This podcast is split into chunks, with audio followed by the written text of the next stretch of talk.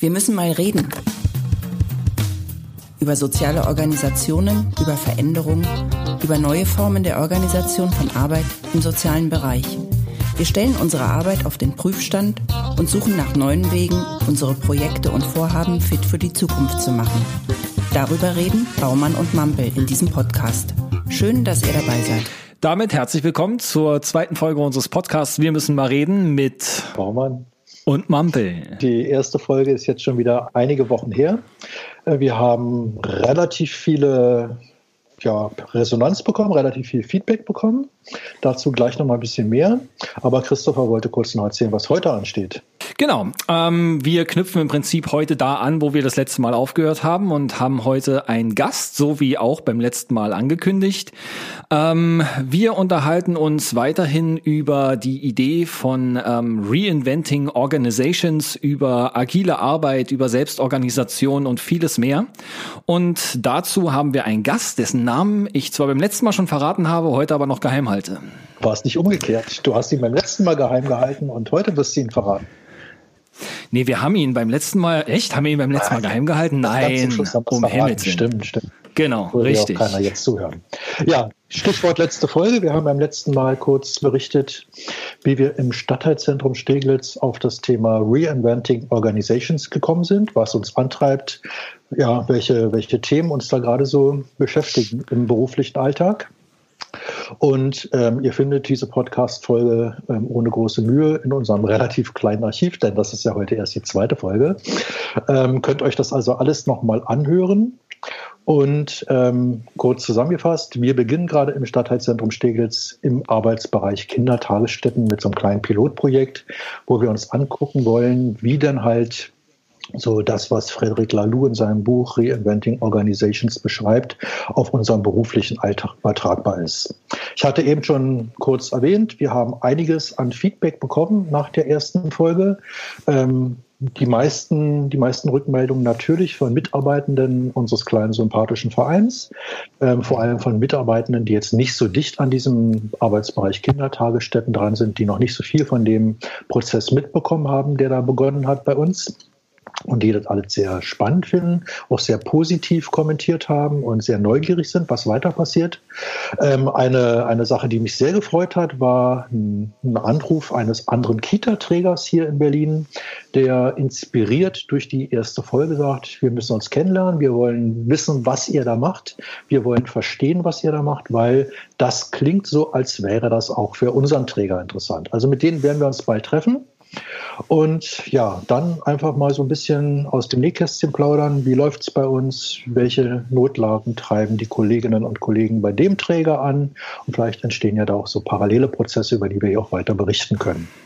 Ja, ähm, eine weitere Rückmeldung, die weniger den Inhalt als vielmehr unsere Art und Weise, den Podcast zu machen, angeht, ähm, war der Hinweis, dass man Ironie nicht hören kann. Darauf werden wir Rücksicht nehmen. Ja, das ist ein guter Hinweis. Na gut, also dann, dann machen wir heute eine ironiefreie Sendung. Wir tun unser Bestes. Und ähm, ironiefrei leiten wir dann über zu Hendrik Epe. Wer ist Hendrik Epe? Sozialmanager, Berater, Blogger. Er kommt aus Freiburg. Das kann man, glaube ich, also so wie ich das bisher festgestellt habe, darf man das um Himmels Willen nicht unterschlagen. Er beschäftigt sich auf der Seite idquadrat.org mit Digitalisierung, Organisationsentwicklung, digitaler Transformation, sozialer Einrichtungen. Ähm, aber ich glaube, am besten kann er uns das jetzt selbst erzählen. Hallo Hendrik. Ja, servus. Hi. Ähm Ihr, ihr, ihr seht mich jetzt nicht mehr. Ich habe ähm, mein Video ausgestellt, um einfach ein bisschen besser die äh, WLAN-Stabilität auszunutzen von diesem. Also ich bin jetzt gerade in Düsseldorf in diesem in diesem Hotel, deswegen äh, von hier aus. Ich winke jetzt gerade, das kann man jetzt auch nicht sehen, genauso wenig wie die Ironie gerade. also Nochmal ganz kurz, Henrik. Du ja. hast es selbst erwähnt. Also wir machen jetzt hier dieses Interview per Skype. Du sitzt in Düsseldorf, wir in Berlin genau. und ähm, der Zuhörer, die Zuhörerin draußen fragt sich natürlich Klammer auf, ja, während wir aufnehmen, beginnt in Berlin gerade die Republika. Ähm, warum ist ein Mann wie Hendrik Epe nicht in Berlin bei der Republika? Genau, weil der Mann wie Hendrik Epe ähm, neben seiner Beschäftigung mit der digitalen Transformation auch noch eine Familie hat äh, mit drei Kindern ähm, und nebenbei eine äh, berufliche Anstellung an der Katholischen Hochschule in Freiburg und ähm, er dann noch Geld verdienen muss, ja, was mit so einer Republika echt schwierig möglich ist. Und diese ganze Kombination führt dann quasi dazu, dass ich mich jetzt gerade in äh, Düsseldorf befinde. Morgen habe ich da einen ganzen Tag einen Workshop ähm, mit ähm, einem, einem sozialen Träger, Diakonie, ja, Diakonie Düsseldorf, glaube ich, kann man so, äh, äh, kann man schon sagen, die sich auch mit dem Thema digitale Transformation, aber vor allen Dingen dann aus dem Kontext ähm, Gesundheitsförderung beschäftigen. Also was bedeutet das für Mitarbeitergesundheit und so weiter und so weiter. Deswegen bin ich jetzt gerade in Düsseldorf und nicht in Berlin auf der Republika, wobei sich die Frage stellt, warum seid ihr eigentlich nicht da, wo ihr doch in Berlin seid? Das wäre ja quasi die naheliegende Frage. Wir haben einen Interviewtermin mit Hendrik Ebel. Ach so, ja, krass. Okay, alles klar. Da muss dann Prioritäten setzen. Ganz genau. Jetzt waren wir aber gerade so schön bei dir. Das hast du mhm. erzählt, was du so treibst. Ähm, ja. Familie, Workshops in Düsseldorf. Was machst du sonst so? Hm. Also ich habe äh, ganz ursprünglich mal soziale Arbeit studiert, auch an der Katholischen Hochschule in Freiburg, da wo ich jetzt äh, selber auch arbeite, habe dann in der stationären Jugendhilfe gearbeitet, habe da ja, bis zu einer stellvertretenden Gruppenleitung, die ich da übernommen habe, äh, männliche Jugendliche, mit denen ich zusammengearbeitet habe, bin dann gewechselt nach einigen Jahren, die ich da gearbeitet habe, in den Bereich Qualitätsmanagement, Qualitätssicherung an und von Hochschulen. Und ähm, ähm, habe da neun Jahre lang Zertifizierungen ähm, durchgeführt für Studiengänge und für Hochschulen. Und dabei gab es eigentlich schon so diese Feststellung, ähm, naja, das, was wir da tun in dieser Qualitätssicherung, ist quasi sowas wie der TÜV für Hochschulen, ja, wenn man sich das so vorstellt, ähm, ist irgendwie ein bisschen komisch. Irgendwann so die Feststellung dabei gehabt zu haben, ähm, da beschäftigt sich ein System mit sich selber. Also Qualitätsmanager, Qualitätsmanagerinnen beschäftigen sich mit Qualitätsmanagement, ohne die eigentlichen Betroffenen mit einzubeziehen. Das waren so die ersten Überlegungen, wo ich gedacht habe, das kann eigentlich nicht richtig gut funktionieren. Dann habe ich ähm, einen Studiengang Sozialmanagement gemacht. Also ich habe dann einen Masterstudiengang gemacht an der Evangelischen Hochschule, auch in Freiburg. Ähm, und da wurde es dann nochmal ziemlich deutlich. Da wurden dann ähm, sagen wir mal, klassisch betriebswirtschaftliche Konzepte auf soziale Organisationen äh, runtergebrochen. Also äh, ganz besonders deutlich, also neben dem Qualitätsmanagement-Aspekt, den ich schon erwähnt habe, wurde es mir bei dem Bereich Prozesskostenrechnung. Ähm, da habe ich drin gesessen in so einer Veranstaltung, wo dann der Dozent vorne ähm, relativ äh, ausführlich erzählt hat, wie denn die Prozesse in sozialen Organisationen bis auf die Viertelstunde runtergebrochen, am besten auf die Minute, kann man man ja auch noch, ist ja unproblematisch, runterbrechen und mit ähm, Geldmitteln zu hinterlegen. Und dann war irgendwann so diese Feststellung dabei, das kann doch eigentlich nicht sein und kann doch nicht der Weisheit letzte Schluss sein. Und dann habe ich mich angefangen damit zu beschäftigen, wie könnte man Organisationen denn alternativ gestalten und habe da gelesen und so weiter und so weiter. Und dann hat mich ein gewisser Thomas Mampel damals auf die Idee gebracht, darüber doch zu bloggen. Also auch hier an dieser Stelle, Thomas, ganz, ganz herzlichen Dank dafür, dass du wirklich den Ausschlag gegeben hast, äh, mich mit Idee Quadrat äh, zu beschäftigen. Also ähm, ja, mich da intensiver reinzubegeben. Und man kann auf dem Blog noch relativ gut sehen, dass einer der ersten Beiträge ähm, eine Rezension zum Buch Reinventing Organizations äh, ist. Also das ist wirklich so irgendwie 2014, glaube ich, 2000, ja, müsste irgendwie Anfang 2014 gewesen sein, ähm, die Beschäftigung damit ja, was, was sagt dieses Buch? Weil ich da bin ich drüber gestolpert und war dann, ähm, also in der englischen Version damals noch, habe ich das also als PDF runtergeladen und äh, erst runtergeladen und dann bezahlt. Das äh, hat Frederik, ja, hat, hat Frederik Laloux so eingerichtet, dass man das erst runterladen konnte und dann bezahlen konnte, je nachdem, was einem der Inhalt wert war, was ja schon eine andere Herangehensweise ist äh, an, an sowas, ja. Also nicht halt irgendwie die, das viele Geld dafür zu verlangen, sondern genau umgekehrt zu sagen, welchen Wert hat das Ganze für dich? Und äh, ich habe tatsächlich was dafür bezahlt, was aus meiner sozialarbeiterischen Perspektive auch äh, damals schon nicht ganz einfach war. Aber das ist ein anderes Thema. Soweit, ganz, ganz kurz sozusagen.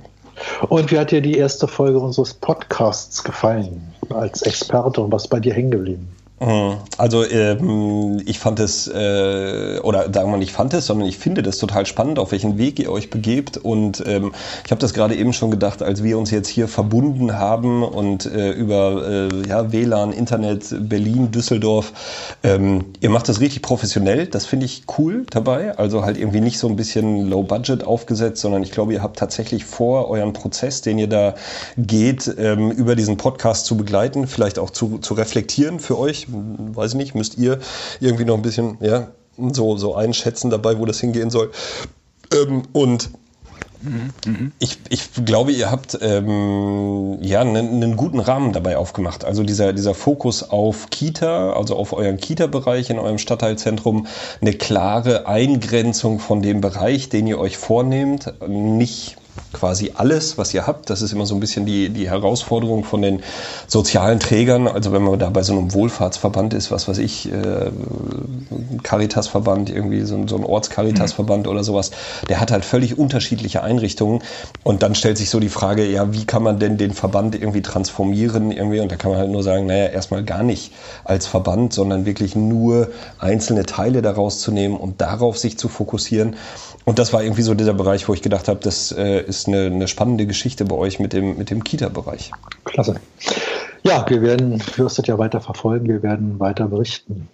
Und ein paar Sachen wollen wir natürlich noch irgendwie genauer von dir wissen. Dazu gehört unter anderem, warum du glaubst ähm, oder warum aus äh, deiner Sicht gerade so viele Organisationen ähm, Gedanken dazu oder sich Gedanken dazu machen über ihre Organisationsstrukturen? Warum, warum ist es jetzt an der ja. Zeit, sich darüber Gedanken zu machen? Ähm, also ich glaube, es gibt da unterschiedliche Antworten drauf oder unterschiedliche Antwortrichtungen.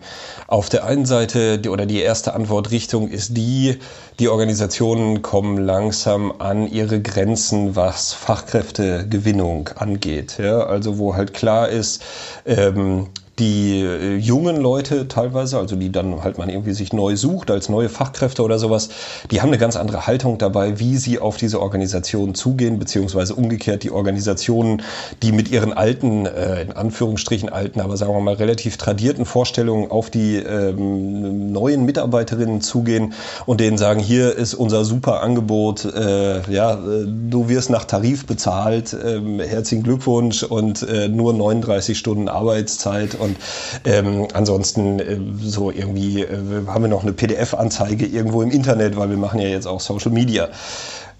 Da denken sich dann vor allen Dingen, ja, ich habe den Bereich von euch ja schon angesprochen, auf den ihr fokussiert im Kita-Bereich, Erzieherinnen, Erzieher, mhm. ähm, gerade in einer Stadt wie Berlin bei euch, ja, so irgendwie in, in, größeren Bereichen, aber eben auch auf dem Land oder so, ja, wo halt wirklich irgendwie ähm, der, der Fachkräftemangel so krass ist, da müssen sich die Einrichtungen einfach Gedanken dazu machen, okay, wie können sie sich anders aufstellen. Das ist so der, der, der eine Fokus dabei. Mhm. Der andere Fokus ist das ganze Thema Digitalisierung. Also was ändert sich eigentlich durch die digitale Transformation? Die, äh, also zum einen glaube ich, ist es ein ziemlicher Hype-Begriff inzwischen. Also umso länger ich mich damit beschäftige, umso äh, sagen wir mal gespannter blicke ich von extern auf die Republika, ja so, äh, das so ein bisschen äh, einzuordnen, weil ich einfach mir zunehmend unsicher bin. Ja, wohin geht das Ganze denn? Also ähm, da passiert natürlich was und die Einrichtungen stellen fest, die Entwicklung, die dahinter passiert, ist deutlich oder wird, wird immer schneller sozusagen. Ja, es gibt äh, ja, digitale Kommunikation,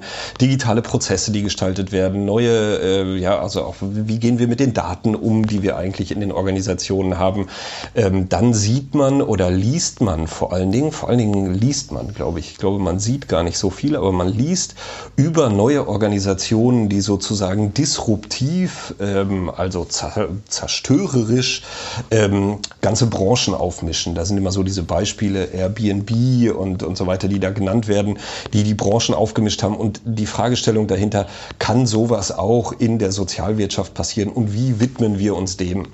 Und ähm, da ist dann so die Frage, okay, müssen wir dafür unsere Organisationen neu gestalten? Und dann kommen dazu natürlich einfach noch, sagen wir mal, weitere gesellschaftliche Trends oder Megatrends, Entwicklungen, ähm, sowas wie der demografische Wandel insgesamt, die Mitarbeiter werden, alte, äh, werden älter, es gibt neue Bedarfslagen, die damit dazukommen, es gibt aber auch sowas wie ähm, Thema Globalisierung, äh, Menschen aus anderen Kulturkreisen und natürlich eins der wesentlichen Themen, was uns äh, jetzt heute schon und in Zukunft radikal auch in den sozialen Organisationen beschäftigen wird, ist das Thema Klimawandel, ja, also Nachhaltigkeit, äh, wie, wie gehen wir damit um? Und diese ganze Lage sozusagen führt zu einer deutlich höheren Komplexität in dem Umgang damit. Das war früher noch alles ein bisschen einfacher und überschaubarer. Und da überlegen dann die Organisationen daran, naja, wie gehen wir denn jetzt damit um? Ich glaube, das sind so die, der, der, der große Abriss. Ja. Lass uns doch mal ganz kurz irgendwie so ein bisschen in die Begriffsklärung gehen. Mhm. Ähm, also wenn wir uns anfangen, mit diesen ganzen Themen ein bisschen zu beschäftigen, dann stolpern wir über ständig Begriffe, mhm. wo wir manchmal nicht genau wissen, was sich dahinter verbirgt. Also Reinventing Organizations, also als Buchtitel mittlerweile mhm. sehr bekannt. Dann ähm, sprechen viele Kollegen von New Work, agiles Arbeiten, agile Teams sind jetzt irgendwie ähm, angesagt und ähm, ist das alles das Gleiche? Gibt es da Unterschiede? Mhm. mit diesen verschiedenen Begrifflichkeiten auf sich und ähm, was verbirgt sich dahinter? Also Reinventing Organizations ist erstmal ein Buchtitel, äh, den Frederic Laloux, glaube ich, wirklich strategisch geschickt ausgewählt hat, ja, weil er eingängig ist und man den gut nutzen kann, auch für, für Marketingzwecke. Ähm, und er macht dahinter ja ein theoretisches Modell auch auf, über das man sehr lange streiten kann. Also äh, diese Spiral Dynamics, was sich dahinter verbirgt, also diese verschiedenen Farben oder sagen wir mal verschiedene Entwicklungsstufen, in denen sich Menschen und auch, so wie er das sagt, sozial oder ja, soziale Systeme und damit auch Organisationen befinden können. Das ist ein, sagen wir mal, aus einer ähm, wissenschaftlichen Perspektive ziemlich umstrittenes, sagen wir mal, Konzept. Ja? Also äh, Ken Wilber, der das ähm, vorangetrieben hat, äh, schon vor einigen Jahren, äh, der ist nicht umsonst, nicht unbedingt wahnsinnig angesagt in der wissenschaftlichen Szene. Unabhängig davon ähm, beschreibt er natürlich ein, ein Konstrukt von Organisationen, was sich radikal unterscheidet von dem, was wir normalerweise kennen. Ja? Also normalerweise kennen wir Organisationen, ja, die haben oben einen Chef sitzen und dann gibt's äh, Führungskräfte auf einer mittleren Ebene. Es gibt die Aufbauorganisation, die halt nach Abteilungen strukturiert ist. Es gibt die Ablauforganisation, die dann prozessmäßig strukturiert ist. Und ähm, in diesem ganzen Konstrukt sozusagen ist mit diesem Buch eine, eine neue Denkhaltung ähm, reingekommen, die ja, und das finde ich das persönlich sehr, sehr attraktive daran, ich orientiere mich immer wieder an diesem Buch, weil das, wie gesagt, so eine, so eine Grundlage war für, für den ganzen Blog, an diesen drei Prämissen Ganzheitlichkeit, organisationaler Sinn und Selbstorganisation. Ja, also Ganzheitlichkeit bezogen auf den Menschen, organisationaler Sinn, so mit dieser Fragestellung, ja, was will denn die Organisation eigentlich? Also der Organisation sozusagen ein eigenes Bewusstsein zu geben oder eine eigene, eine eigene äh, ja, eine eigene Haltung, ein eigenes, äh, eigenes Mindset für die Organisation sozusagen aufzumachen. Und eben Selbstorganisation bezogen auf die Fragestellung, wie arbeiten denn die Menschen innerhalb der Organisation zusammen? Und damit kommt man dann quasi zum, zum nächsten äh, Schritt oder zur, zum nächsten Begriff, äh, zu dem agilen Arbeiten, ja, zu dem agilen Management.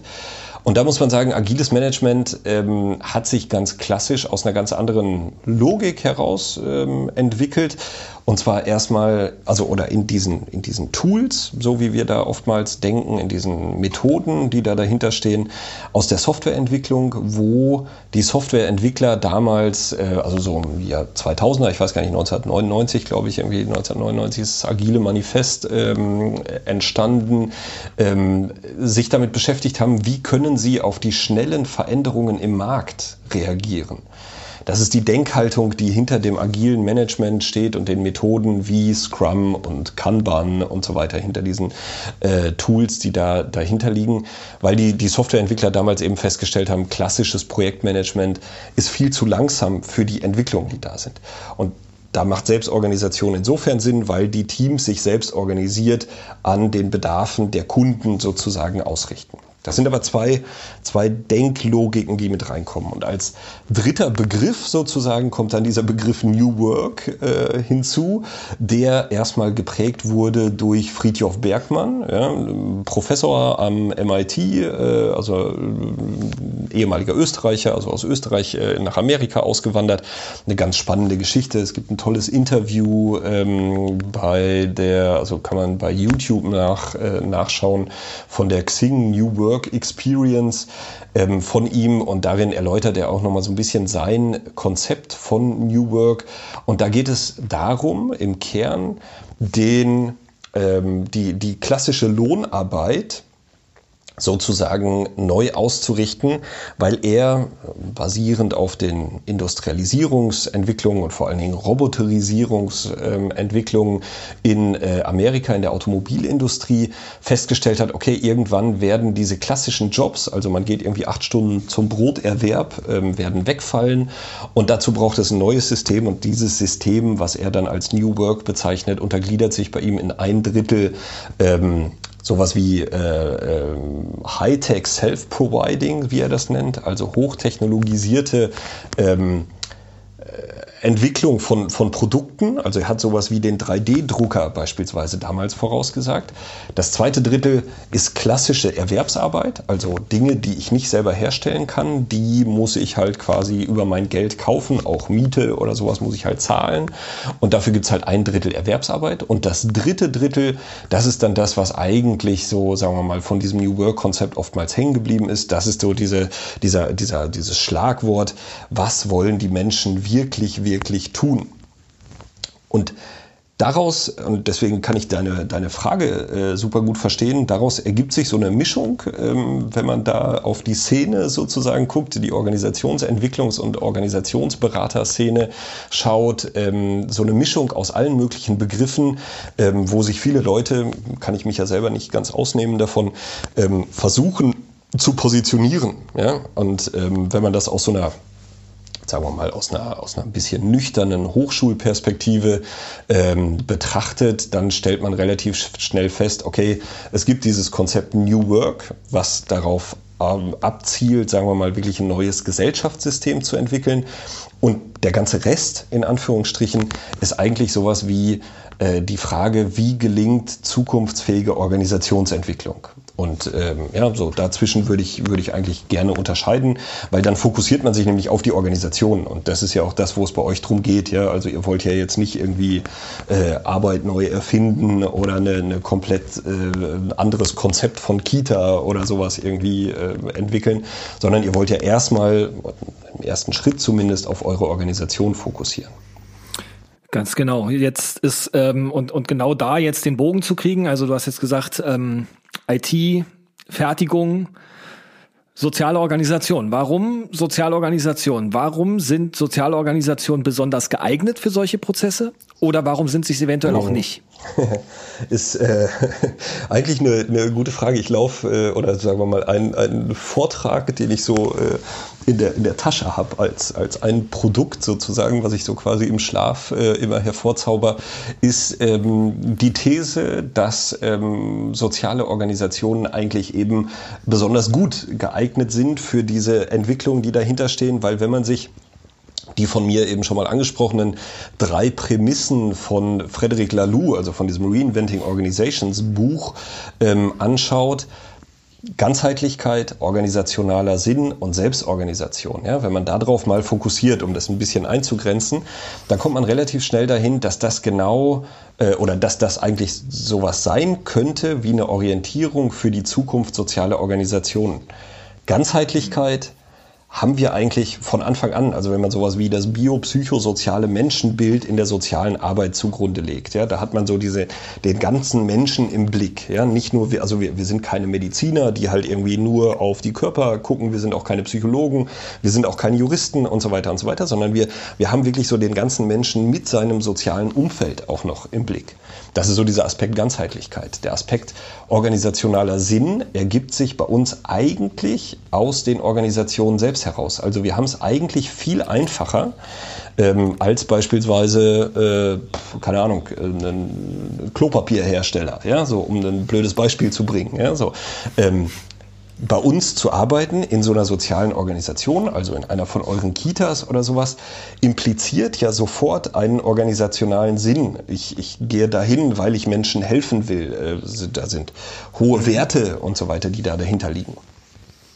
Und Selbstorganisation funktioniert bei uns eigentlich in dem Fall äh, super, wenn man selber mal sich in diesen sozialen Systemen bewegt hat. Also äh, ich nehme da immer als Beispiel äh, meine Zeit in der stationären Jugendhilfe.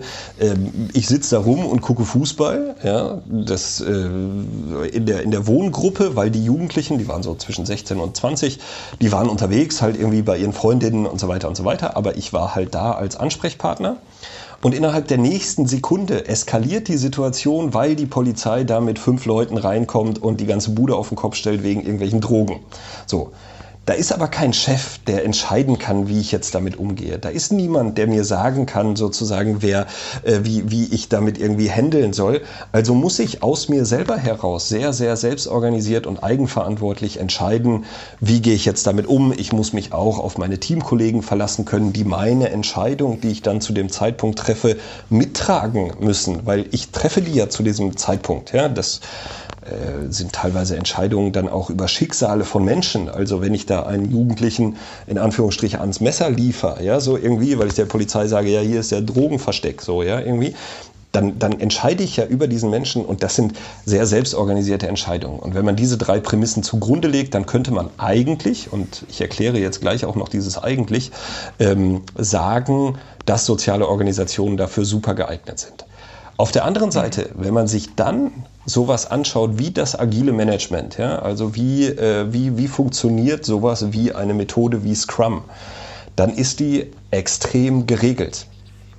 Also Selbstorganisation funktioniert dabei nur so, dass ganz klare Strukturen und Regeln dahinter sind, wie sich die Menschen oder, oder wie die Menschen innerhalb dieser sich selbst organisierenden Teams miteinander umgehen. Und in der sozialen Arbeit haben wir es eher so, dass man da lange rumsitzt und viel erzählt und viel redet und äh, also so Studium äh, bisschen übertrieben, ja, Flasche Rotwein und dann kann man irgendwie den ganzen Abend darüber reden, wie man die ganze Welt rettet. Und dadurch kommt man aber nicht wirklich voran. Ja? Also das so als, als Gegenteil dazu. Und die, die Softwareentwicklung, diese Methoden, Scrum, Kanban, Design Thinking und so weiter, die sagen, Selbstorganisation funktioniert nur in diesen ganz klar geregelten Rahmenbedingungen das ist immer so, dass wenn man halt irgendjemandem sagt, ja, ihr müsst mehr Selbstorganisation machen, da denken die Leute immer sofort an das komplette Chaos. Und das Gegenteil ist aber eigentlich der Fall. Mhm. Wenn wir jetzt so über die Transformation von Organisationen reden, ähm, gibt es denn so im Sozialbereich in unserer Branche ein paar gute Beispiele, die man sich mal angucken kann, die so als Vorbild, als Best Practice Beispiel dienen können? Mhm. Also ich meine, klar, eins äh, ist natürlich liegt auf der Hand sozusagen. Wer sich ein bisschen in diesem Themenbereich beschäftigt, der äh, stolpert quasi zwangsläufig über Bürzorg in den Niederlanden. Ja, so das ist quasi die äh, Vorzeigeorganisation in diesem ganzen ähm, Bereich. Äh, große oder was heißt große Pflegeeinrichtung?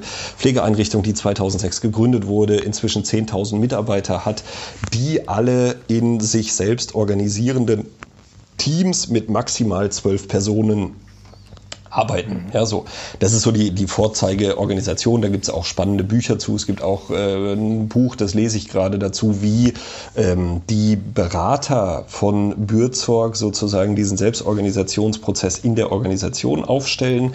Finde ich eigentlich ein ganz, ganz interessante, äh, ja, also so ein Einblick in die, in die Praxis dabei.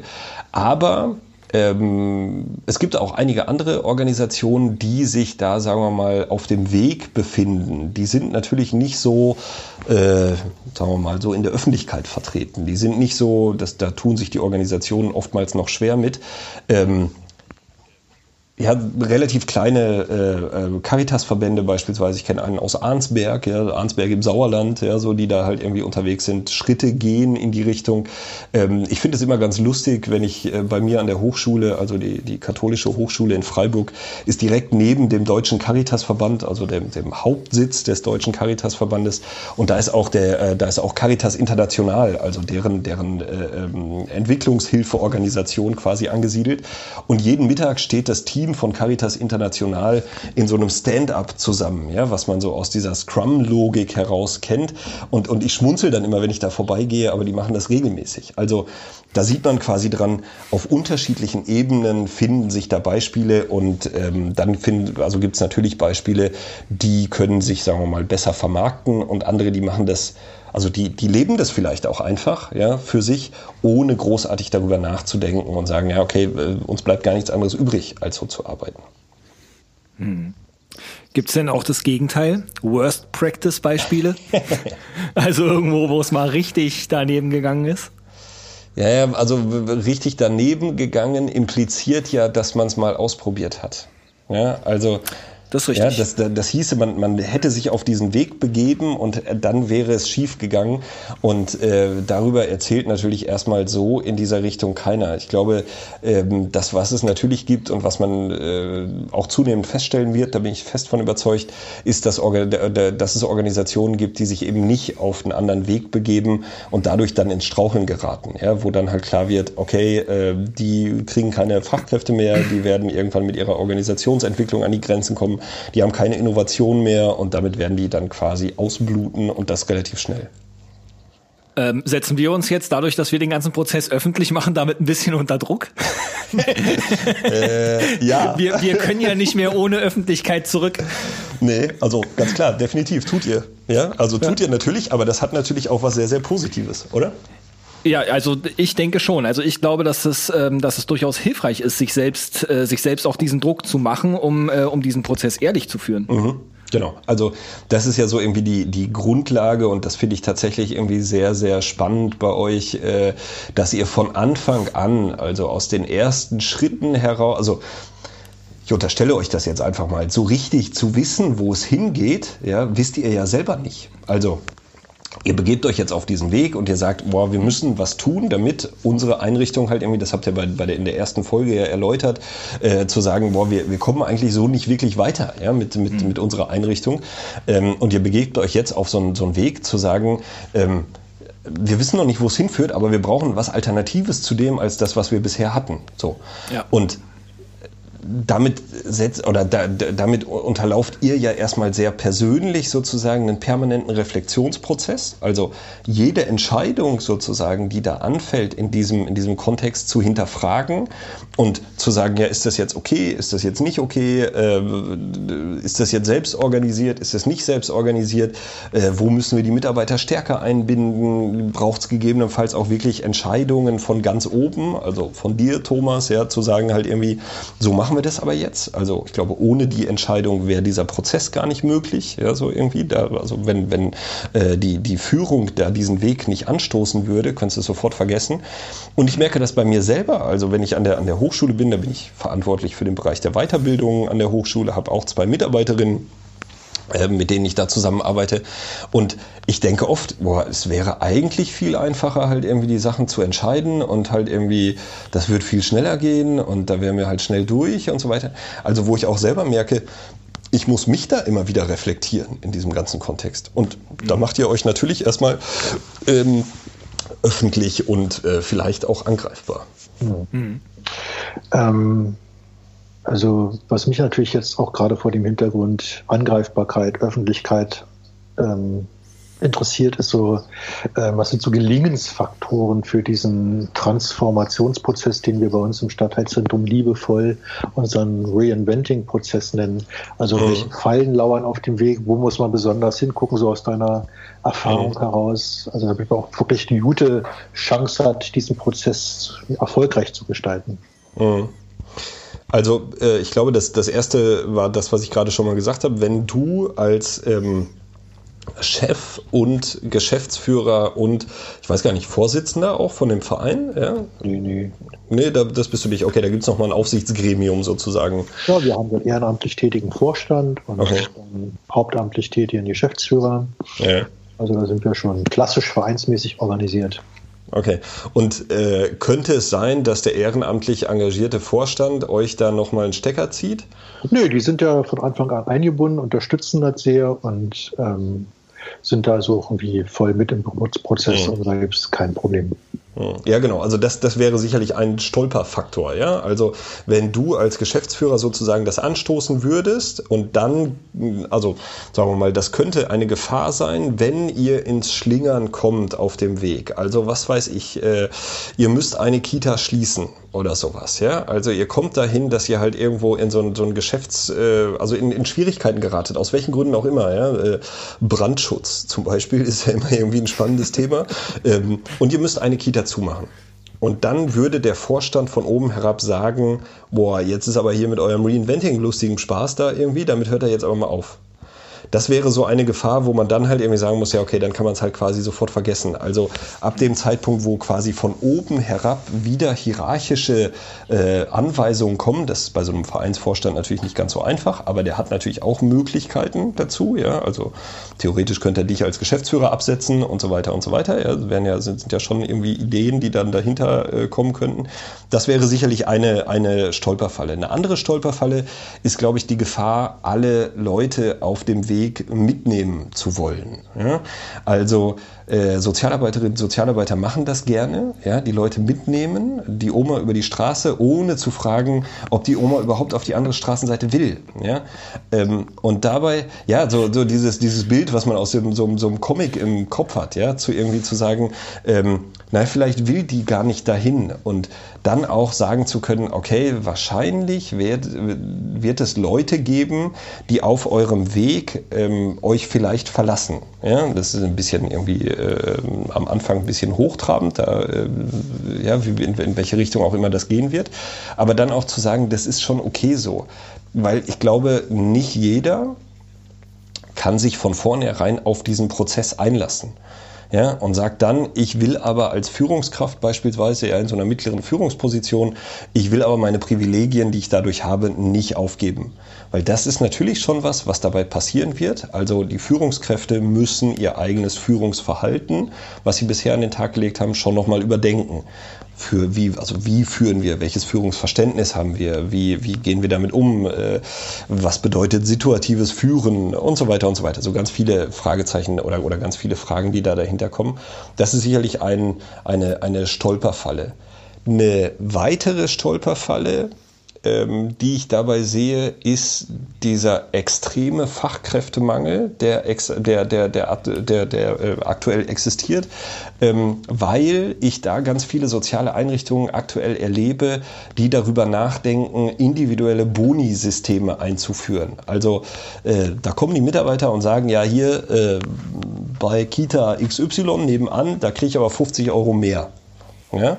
Und dann darauf zu verfallen, sozusagen zu sagen, nicht mehr, nicht mehr die, die Teamleistung zählt, nicht mehr die Leistung der, der aller zusammen zählt, sondern ähm, die Mitarbeiter fangen an, sich gegenseitig sozusagen auszustechen und nur noch wegen der Boni zu arbeiten. Ich meine, in unserem Sozialbereich ist das vielleicht noch nicht unbedingt irgendwie das riesig dicke Geld, aber es macht wenig Sinn. Ja? Also da wirklich darauf zu setzen, ähm, zu sagen, wir, wir müssen Teamleistungen äh, honorieren ja? und die dann aber auch feiern. Also was weiß ich, wenn ihr eine Kita habt beispielsweise, die da irgendwie äh, gute Erfolge nachweist und halt irgendwie ihren Laden im Griff hat und so weiter und so weiter, ähm, dann das auch zu feiern als Teamleistung, aber nicht als individuelle ähm, Leistung.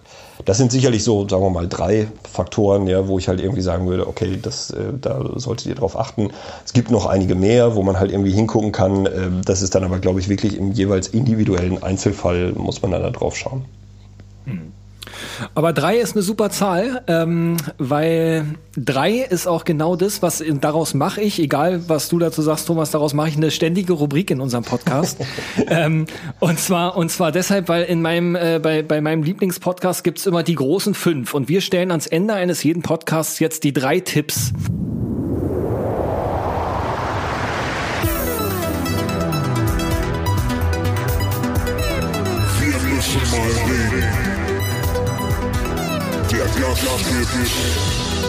Drei Tipps.